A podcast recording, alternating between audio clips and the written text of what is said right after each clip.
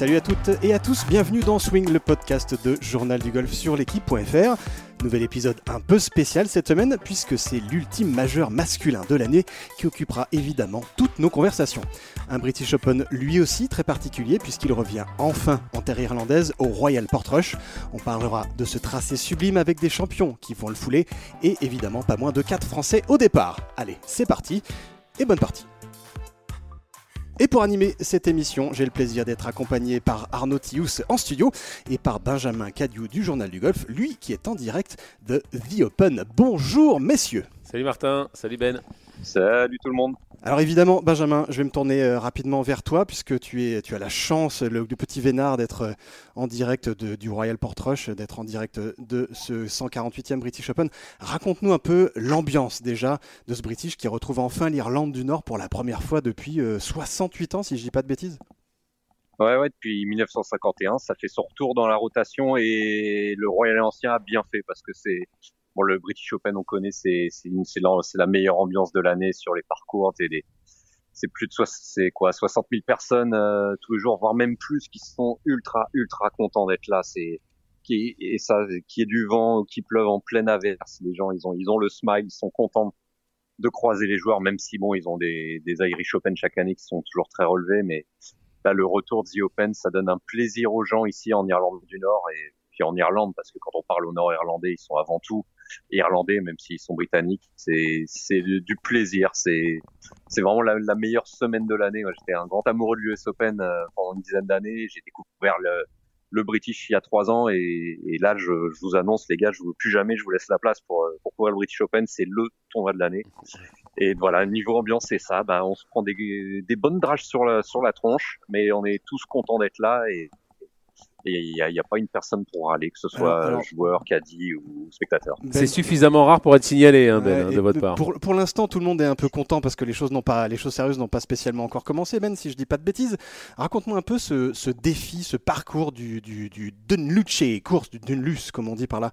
Euh, c'est le tracé sur lequel va se, va se dérouler euh, ce, ce, ce, British Open. 6715 mètres de long et puis des, des, des, des fairways super étroits. Comment, qu'est-ce qu'il faut, qu'est-ce qu'il faut bien faire là-bas? C'est comment ce parcours? Bah, c'est comment c'est pour l'instant et ça de toute façon je pense que ça bougera pas ça n'a rien à voir avec Carnoustie l'an dernier. Vous vous souvenez c'est Carnoustie en Écosse sortait de d'une grosse euh, sécheresse de deux mois de sécheresse. Donc on l'avait joué très sec et très permissif euh, permissif comme jamais hein. ça ça n'avait pas été un monstre Carnoustie. Là en l'occurrence Portrush euh, c'est beaucoup plus humide. On a il est encore beaucoup plus ce matin. C'est la météo est assez humide depuis quelques semaines. Donc le parcours est assez souple donc le parcours se joue assez long, donc euh, ça complique les choses parce que vous savez, Portrush, c'est un parcours un petit peu plus étroit qu'a pu l'être par exemple Carnoustie euh, l'an dernier et qui me fait pas mal penser à Birkdale euh, l'an dernier. C'est-à-dire si vous vous égarez, vous vous faites punir mais d'une force avec du rough très épais dès la dès la troisième tonte. si vous vous égarez, ce qui arrive souvent vu le vent, bah votre balle est quasiment injouable. Si, et si un Marshall l'a pas vu tomber, vous allez la chercher avec tout le public euh, pour la retrouver. Donc c'est un parcours que c'est son étroitesse qui, qui m'a choqué par endroit. Vous avez mes 15 mètres pour poser la balle sur les sur les fairways et si vous voulez jouer de un fairway plus large, il faut jouer plus court.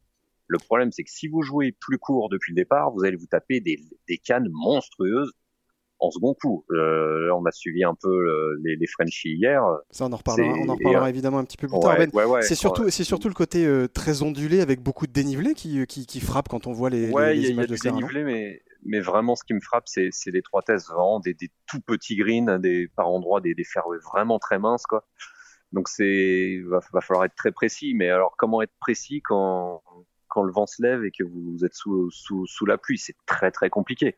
C'est va falloir être euh, un maître dans, l'esprit du links, un maître comme Pader Harrington euh, par exemple. Quoi. Donc, Justement, Arnaud, Arnaud une petite question pour. Euh, oui, justement, Ben, la météo, ils annoncent quoi? Parce que en même temps, ça va être très difficile. mais c'est ce qu'on veut. météo. C'est ce qu'on veut. Nous, on veut du vent. On veut qu'ils ont.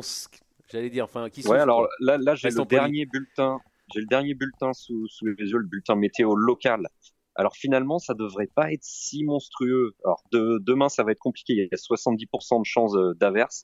Il y aura des averses un peu tous les jours, mais moi, ce que je regarde, parce qu'à la limite, la pluie, ça, les, les joueurs, ils arrivent à s'en tirer. C'est-à-dire que vous avez, vous avez des équipements quand même très performants maintenant. Vous avez un caddie s'occuper du sac et le parapluie à la main. La pluie, vous allez relativement vous en sortir. En revanche, le vent, c'est plus compliqué à, contrôler.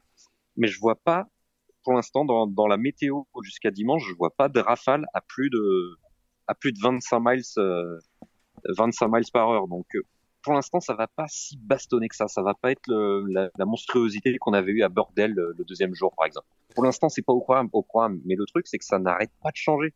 C'est-à-dire que, par exemple, la semaine dernière, en Écosse, pas si loin d'ici, ils annonçaient une météo pourrie. Ils ont eu le soleil toute la semaine. On devait avoir la fin, une petite fin du monde jeudi matin. Finalement, ça devrait le faire. Donc 70% de chance de, de pluie et 5 mm de pluie maximum et rien au-dessus de 25 miles euh, en termes de, de rafale. C'est ce qu'on appelle, c'est ce qu'on appelle le temps irlandais, c'est le temps le plus incertain du monde. Et qui justement, et qui dit euh, Irlande et Portrush, dit évidemment, on va, on va commencer à en parler des grandissimes favoris parce qu'on a parlé du, de la scène. Maintenant, on a envie de parler des acteurs euh, d'un des grandissimes favoris, si ce n'est le grandissime favori de, de ce 148e British Open. C'est un peu le quasi local de l'étape. Rory McIlroy, messieurs, vous y croyez vous à une victoire de, de Rory dans, dans ce British Arnaud, t'y crois toi? Oh bah bien sûr, euh, de toute façon, euh, vu, comment il joue, et puis il pense qu'à ça, je pense, depuis qu'il sait que ça arrive. Donc je pense qu'il a su se préparer. Après, c'est ce qu'on voilà, ce qu'on disait euh, hier dans la première partie de, ce podcast. Il va falloir qu'il démarre bien parce que c'est sûr que voilà, soit, soit il va être porté par le public, soit sinon il va commencer à vivre un, cauchemar, en tout cas la fin de son rêve. Donc voilà, encore une fois, plus que jamais, il va falloir qu'il démarre bien dans ce British, Rory. Et ben, justement sur place, toi, tu, j'imagine que tu l'as vu, que Rory, euh, il, est, omniprésent partout dans la presse locale, à la télé, il est partout. Euh, cette pression locale, elle est positive ou elle est négative dans les mots, dans la tête de Rory? Bah, ce que Rory dit, enfin, quand, quand on le suit sur le parcours, il essaye d'être le plus relaxé possible et c'est ce qu'il a dit, c'est ce que j'ai essayé de faire toute la semaine, essayer d'être relaxé. Alors, entre le dire et le faire, quand vous avez tout un peuple qui pousse pour vous, que vous êtes le favori. Euh, comme tu l'as dit, euh, le favori numéro un, ça, ça, va être quand même beaucoup plus dur à réaliser. Après, euh, Rory, il ça fait quand même quelques années que euh, quand il se pointe au Masters ou au British, il est le favori et cette pression, il commence à, il commence à être rodé. Donc, moi, j'ai trouvé relativement décontracté. Alors, évidemment, dans ces cas-là, quand vous êtes le local, bah, au détour de chaque fairway, vous croisez des, des copains, des cousins, des, des, membres de la famille ou des, potes parce qu'il a grandi ici. Euh, il a grandi à quelques kilomètres d'ici, il a été membre ici. Donc, euh, évidemment, c'est très compliqué. Donc, après, le problème, c'est que pour déterminer des favoris, évidemment, il faut voir sur quel draw vous avez tombé. Est-ce que vous avez tombé sur, euh, sur un grain maritime qui vous tombe sur la tronche et qui rend un, passage de 2-3 trous injouable Il va falloir qu'il ait de la chance aussi là-dessus, mais en tout cas, il a l'air relativement, relativement, relativement décontracté. Il a quand même l'habitude d'être l'attraction et que, le British Open, qu'il soit à Liverpool ou qu'il soit à Portrush, euh, il, sera de toute façon favori à chaque fois et ça va durer euh, deux décennies encore pour lui. Donc euh, ça, commence à être la routine pour lui.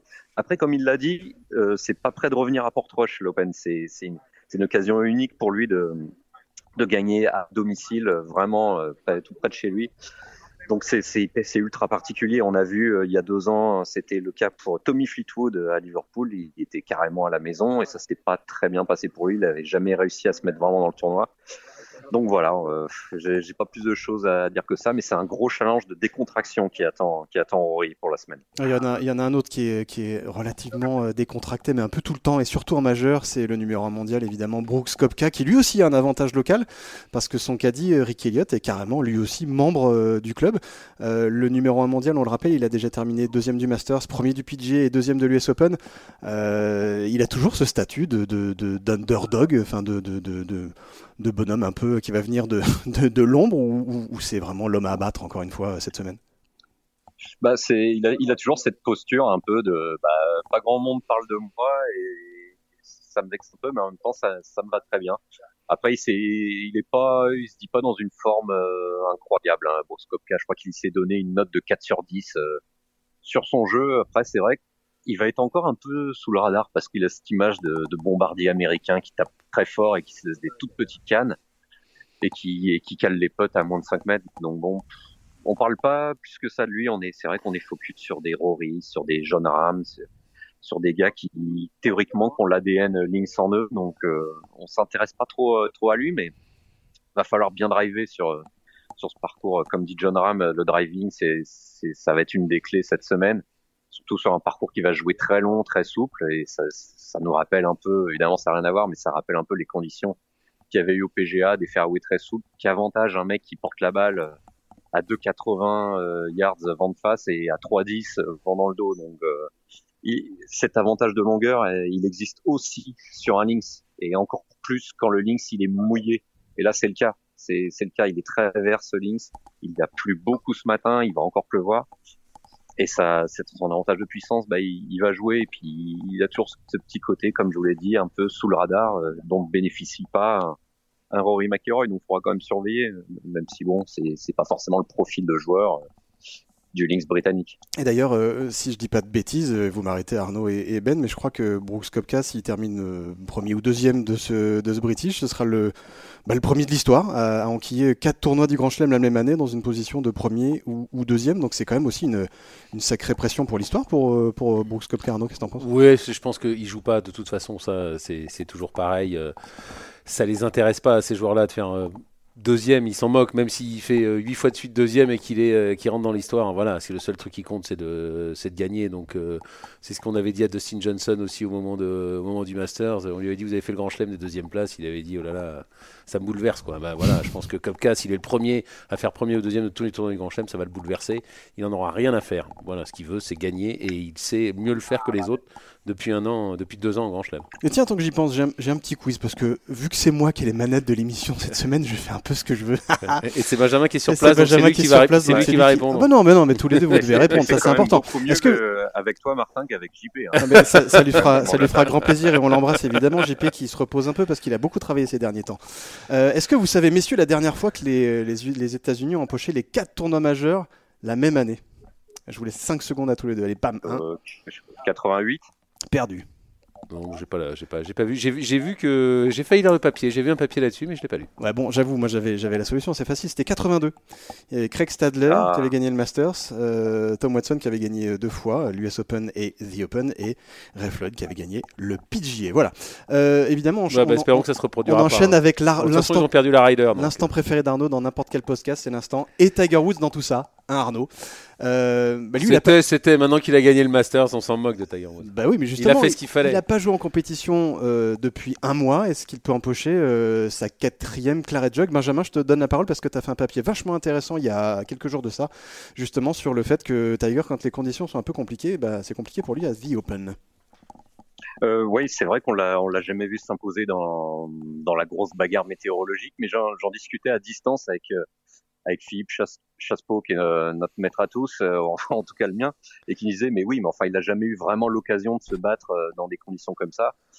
Alors moi, moi je reste un peu bloqué sur le, le Muirfield de, de, de, 2002 ou 2003, vous allez me corriger, mais où il avait pris son, son fameux 81. Mais c'est vrai que j'ai envie de voir ce, que, ce que peut faire Woods avec son corps de, de mec de 43 ans qui est, qui est brisé de partout, dans l'humidité et dans le froid. On sait que c'est vraiment pas ce qu'il aime.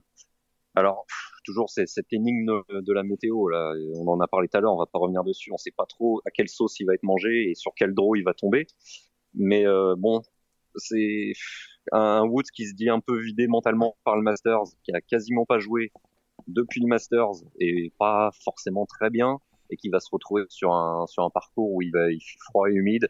J'y crois pas des masses maintenant. Euh, je croyais pas que Woods allait regagner un tournoi un jour et on m'a bien fait remarquer à ce podcast que, que l'inverse s'est produit. Euh, certainement pas moi. Donc voilà, il va, on a un Woods qui va la jouer à, l'ancienne et puis à la stratégie. Il n'y a pas meilleur que Woods pour taper des, coups de fer sur les bonnes profondeurs et garder, les, et garder la balle en jeu, pas faire de grosses bêtises. Donc pourquoi pas?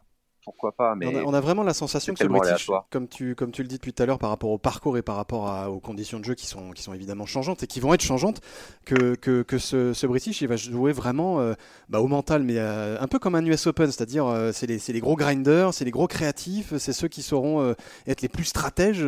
C'est vrai que Woods il coche quand même pas mal de cases là-dedans. Il, coche, hein, il, coche un paquet de cases, mais je pense que là, si, si le physique suit pas, ça va quand même être compliqué. Euh, je pense que cette phrase, moi, elle, me reste en tête. C'est que voilà, quand il fait froid, quand il fait froid et particulièrement humide, mon corps bouge moins vite. Quoi. Il va mettre un paquet de temps à, se mettre en route euh, le matin, donc c'est le vendredi où il joue un petit peu plus tôt. On va voir comment il va gérer ça. Évidemment, c'est Tiger Woods, il faut, il faut pas y toucher. Je, je, je, remets pas en cause les 15 majeurs qu'il a gagnés, qu'il est bien au-dessus de tout le monde, mais quand, quand le corps ne, ne fonctionne moins bien dans, dans, ces conditions-là, je, je, doute. Mais ça serait encore plus beau de le voir euh, écraser le champ, comme à la bonne époque. J'y crois pas. Personnellement, j'y crois pas. Moi, je, je sais pas sur lui que je mets une pièce et et voilà, après, il va la jouer à l'expérience, il va garder la balle en jeu, il va essayer de pas prendre de double bogey, et puis à voir s'il sur le bon Arnaud, et Benjamin, je vois Arnaud qui trépigne, non, non, mais depuis je, tout à l'heure, je, trépigne, pas, non, mais euh, c'était effectivement en 2002, hein, Murfield, puisque c'était là que elle s'avait battu euh, levé en, en, playoff. Non, mais pour Woods, euh, c'est le effectivement, euh, quand on voit la moyenne d'âge du vainqueur du, British chez, ces dernières années, euh, c'est au-dessus de 30 ans. C'est le Il seul. Y a des quarantenaires. Voilà, c'est le seul, c'est le seul tournoi majeur, et c'est effectivement avec le Masters le tournoi qui semble lui, convenir le, plus euh, à Tiger, là où il ouais, peut je pense, plus faire. Avec des, Ouais, Carnoustie était parfait pour lui l'an dernier. C'était un petit peu tôt, là, mais il avait pris, quand même pris la tête ou rejoint la tête après une 9-10 trous le dimanche pense qu'il aurait fallu des conditions un peu plus sèches et chaudes, comme Arnaud Stylandais, là où on peut faire vraiment rouler la balle. Hmm. C'est ce qu'il disait de, en point presse. Euh, ok, je suis 30 mètres moins long Kopka et DJ, mais je peux la faire rouler. Le problème, c'est que s'il continue de flotter comme ça euh, le soir et même en pleine journée, les balles, elles vont, je, vous, le garantis, elles vont plus rouler beaucoup. Et si vous jouez faire deux au départ, vous avez encore faire deux euh, derrière et pour toucher des greens gros comme des gros comme le jardin d'Arnaud Tillos, c'est très compliqué ensuite. C'est il y a des greens, c'est des timbres postes quoi.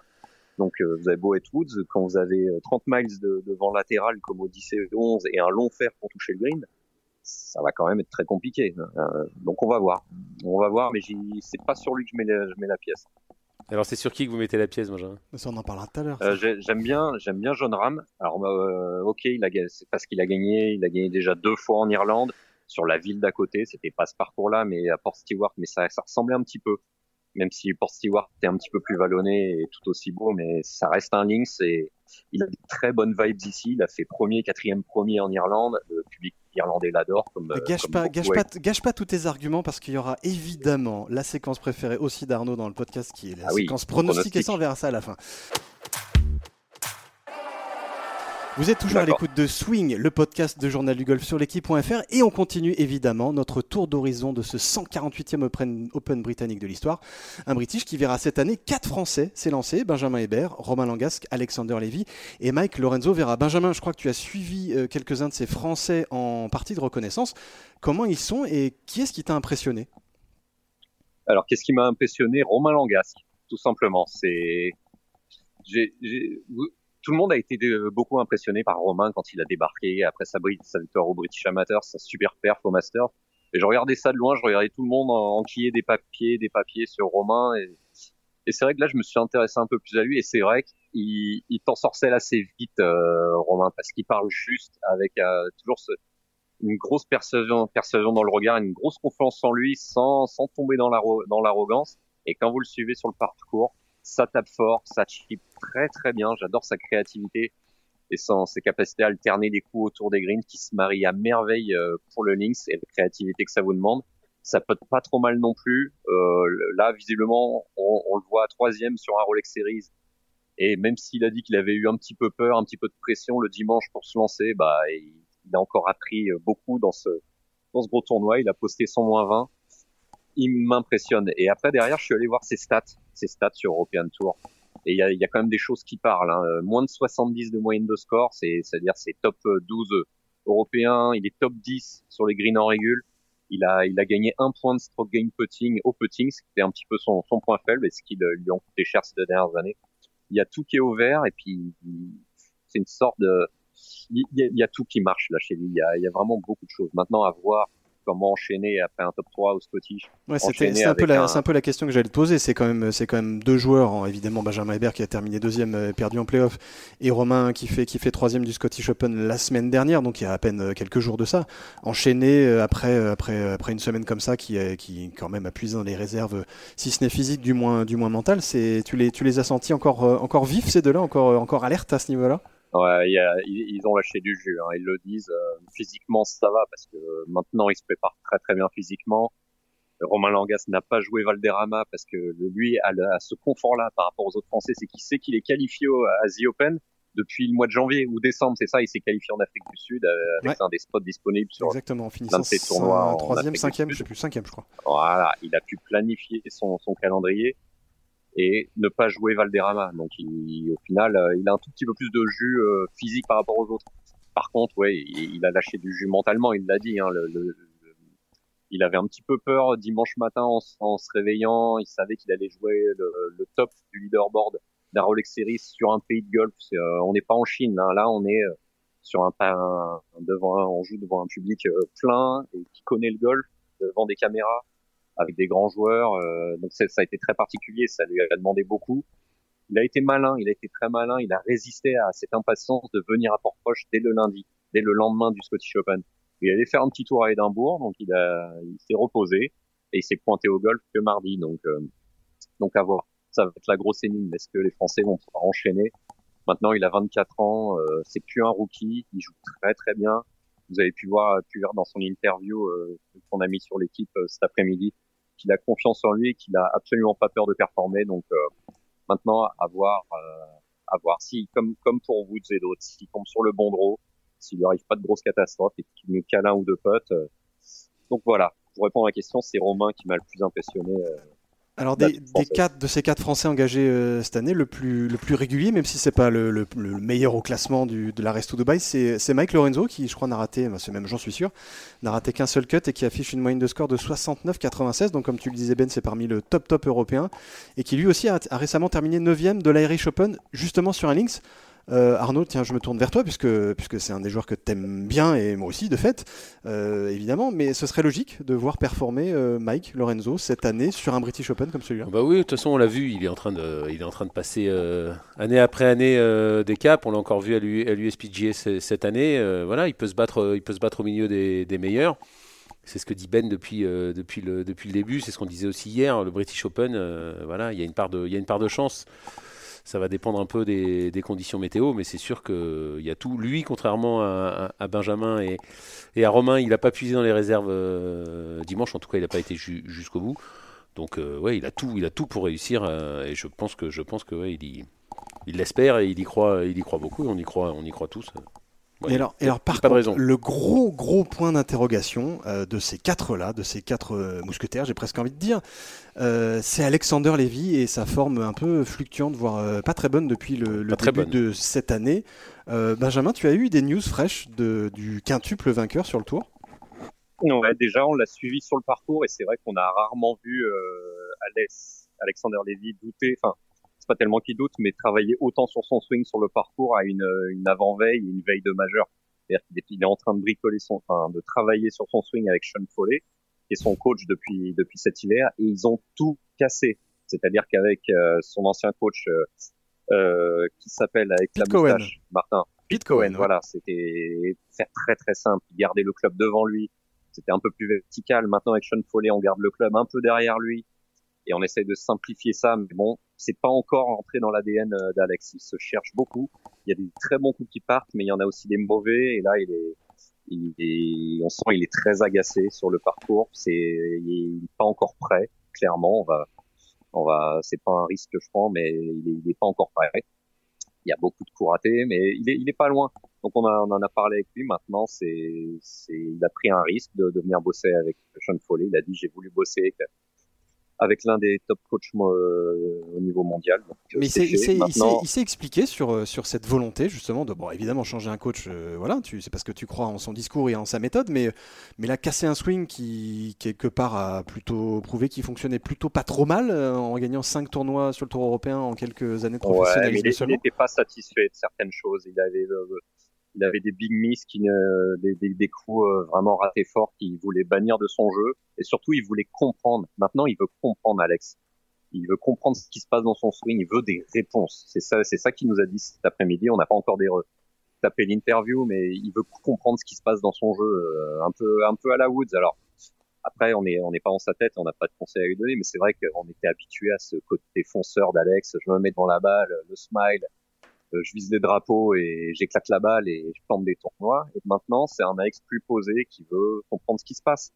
C'est Keimer l'a fait aussi il y a quelques années. Ça n'a pas forcément pour l'instant très, très bien marché pour l'Allemand, qui était, une merveille de feeder. de, oui, c'est ça, qui jouait en fade, qui, a voulu ajouter le draw à, son sac. Là, maintenant, Alex veut comprendre. Voilà, il a pris l'un des coachs les plus pointus du, du circuit. Euh, je l'ai chopé un peu, Sean Foley, il, suivait Danny Willett et, il m'a dit que Alex voulait, voulait grandir, voulait, euh, voilà, ce mot-là, évoluer, grandir. C'est noble de sa part, c'est-à-dire que quand on gagne cinq fois sur le tour, si je dis pas de bêtises, euh, c'est noble, c'est noble, c'est couillu même de, de vouloir aller changer les choses.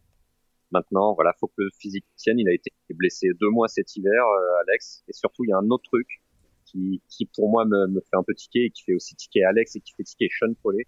C'est que ces deux-là ont, ont, de la peine à se voir. C'est-à-dire que Alex n'est pas encore vraiment installé euh, à Miami, même s'il a un appart. Il veut, il veut aller jouer sur le PGA Tour d'ici deux ans. Il me l'a redit. Seul truc, c'est que, bah, voilà, pour l'instant, il est en Europe, il joue en Europe et Sean Foley, il est à Orlando, donc euh, vous y allez pas en RER e en trois quarts d'heure. et donc ça, euh, c'est un gros problème. Et, Sean Foley me, l'a redit, il a dit ok, on bosse ensemble depuis quatre mois, mais on se voit pas suffisamment. Donc ça c'est l'étape suivante pour Alex, venir s'installer aux États-Unis, avoir son coach, euh, allez, à, deux heures de, de bagnole et se voir plus souvent. Je pense que ça passera par là. S'il si, continue sur ce système-là, il va vraiment falloir qu'il aille aux US. Sinon, si vous me demandez mon avis, euh, j'ai j'ai peur que euh, Alex il part dans, sur une sur une voie assez compliquée s'il reste en Europe. il, a raté, il a raté 8 de ses 9 derniers euh, de ses 9 derniers cuts. Hein. C'est quand même la, catastrophe pour Alex euh, en ce moment. Et Sean Foley est venu avec lui sur le parcours pendant pendant combien de temps Parce qu'il a le temps de s'occuper même quand il est là. Il... Ouais, ouais, ouais. Parce qu'il a d'autres élèves quand même, Sean Foley. Il l'aime bien. Il m'a dit, je l'aime bien ce gars-là. Bon, évidemment, il va pas dire le contraire, mais qui n'aime pas de toute façon Alex Levy qui n'aime pas quand vous êtes coach un joueur qui a gagné 5 fois sur le tour, qui drive bien, qui est capable de bien peter et de gagner, et qui est jeune. Donc, euh, il, aime bien Sean Foley, mais bon, évidemment, il, a, il avait Justin Rose, il a Justin Rose ici, il a Danny Willett, euh, je crois qu'il a Otongli aussi. Non, euh, Otongli, Otongli, je crois qu'il bosse avec. Euh, je crois qu'il bosse. Euh, je sais plus. pas, pas de il a un paquet de joueurs et il a pris le temps d'aller bosser au practice. Ils ont, ils ont bossé une bonne heure ce matin ensemble au practice et ils cherchent. Hein, je peux vous dire que que, que, Sean Foley, c'est pas le c'est pas ce qu'il y a de plus simple, c'est beaucoup de, de, biomécanique, mais mais Sean Foley, il, il, il encourage, il, il, parle beaucoup avec Alex Levy à oublier le résultat. Le résultat, c'est un détail, c'est plutôt le process qui est important, hein, comme beaucoup de coachs disent. Donc voilà, euh, Sean Foley, il va s'occuper de lui, c'est pas le souci, mais mais le problème, c'est que s'il se voit tous les tous les deux mois et FaceTime et tout, c'est bien, mais se voir en vrai, c'est beaucoup mieux. C'est beaucoup mieux.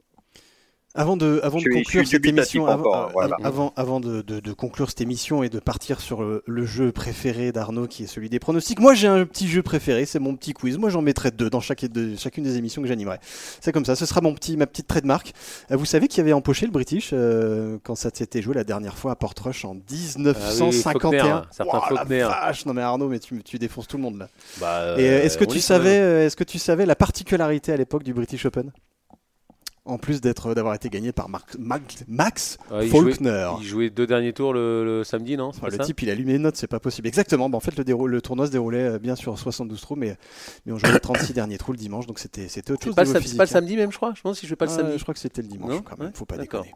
Euh, bon, évidemment, on va, terminer cette émission en fanfare et en, et en beauté avec le jeu pourri des pronostics. Euh, qui peut me dire qui aura le plus de Guinness dimanche euh, dans la Claret Jug. Euh, je vais commencer évidemment par Arnaud parce que c'est lui le roi au British. Au British, c'est infaisable. Je crois que la, non, mais la moyenne des 10 derniers vainqueurs, je crois, c'est 33e mondial. Donc. Euh, c'est super dur au British. C'est vraiment le, c'est vraiment le tournoi où c'est le plus dur de. Ouais, mais justement, on, allez. On se donne rendez-vous vendredi soir éventuellement pour en parler. mais allez, il faut se mouiller un peu. Alors je vais pas donner un nom, je vais en donner quatre. Ah je vais en donner quatre. D'ailleurs, je vais pas donner de nom. Je vais, je vais donner une nationalité. Ouais, non. On va dire en français. Allez hop. Super, ça, bravo. ben, tu te mouilles un peu plus, Carnot, là, parce ah bah, je me mouille quand même. Alors là, euh, là, si on les joue, ils sont, ils sont tous à 100 contre 1. Je me mouille. Ben, tu parlais tout à l'heure de John Ram. Tu peux développer un peu? Ouais, ouais, je, je reste sur John Ram euh, avec ce petit bémol qu'il a jamais fait encore de top 40 au British, mais bon, il en a joué 3. Et une fois encore, c'est très dur à prévoir. Si vous tombez sur le mauvais draw, sur le, le mauvais nuage, bah, c'est pas pour vous. Il a gagné trois, trois fois, en, euh, il a gagné deux fois en Irlande et un top 4. Il connaît les links. Donc euh, j'aime beaucoup John Ram, mais je pense qu'il va finir par en gagner un. Mais bon, faut, faut que les, faut que les étoiles s'alignent. Après, un petit, un petit coup de cœur avec un joueur que j'aime bien, Henrik Stenson, que j'ai croisé en train de faire la gueule sur le parcours. C'est bon signe en et général. en train de signer des autographes, qui répondait à peine euh, au public. Euh, mais bon, enfin, toujours très sympa, Henrik Stenson. hein. Mais bon, il était dans sa bulle et j'en parlais avec un gars de Callaway qui, s'occupe de, de son matos. Il m'a dit attention, Henrik Stenson, il fait la gueule cette semaine et quand Henrik Stenson il est grumpy, Henrik Stenson il gagne.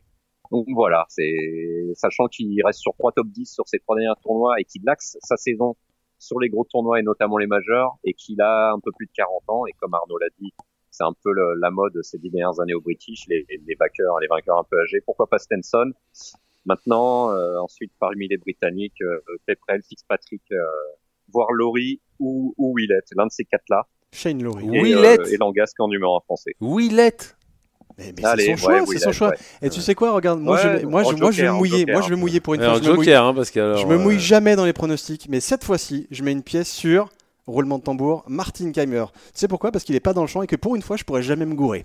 et c'est donc bien sur ce non-choix que s'achève ce nouvel opus de Swing, le podcast de Journal du Golf sur l'équipe.fr. Euh, merci à vous de l'avoir écouté et évidemment à Arnaud, Tius et Benjamin Cadieu du Journal du Golf de m'avoir grandement aidé à l'animer. Euh, bien sûr, euh, merci au plus toulousain des réalisateurs. J'ai nommé le sémillant Rémi Rivière. On se retrouve très vite pour un nouvel épisode et d'ici là, bon British. À plus.